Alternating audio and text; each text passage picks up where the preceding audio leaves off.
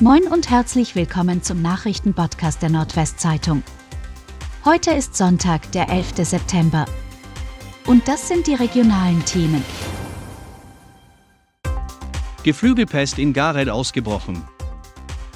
In der Gemeinde Gerl ist die Geflügelpest in einem Putenbetrieb ausgebrochen. Die Tötung und Räumung des Tierbestandes von 30.000 Puten wurde angeordnet. Der Landkreis wird um den Bestand eine Schutzzone mit einem Radius von mindestens drei Kilometern und eine Überwachungszone mit einem Radius von mindestens 10 Kilometern einrichten. Diese sollen zu Montag in Kraft treten. Feuer in Auricher Krankenhaus. In der Oboemius Klinik in Aurich hat es am Samstagmorgen gebrannt.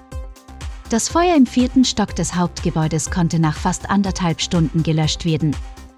Die Rauchentwicklung erstreckte sich auch auf andere Stationen, unter anderem den Kreissaal.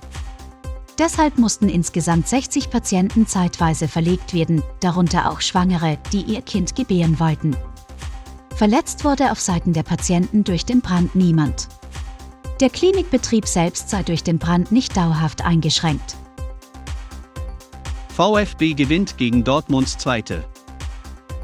Die Erfolgsserie des Aufsteigers hält an. Dank eines Kopfballtores von Robert Zitarski in der 89. Minute feierte der VfB Oldenburg in Dortmund einen Auswärtssieg vor mehr als 800 mitgereisten Fans.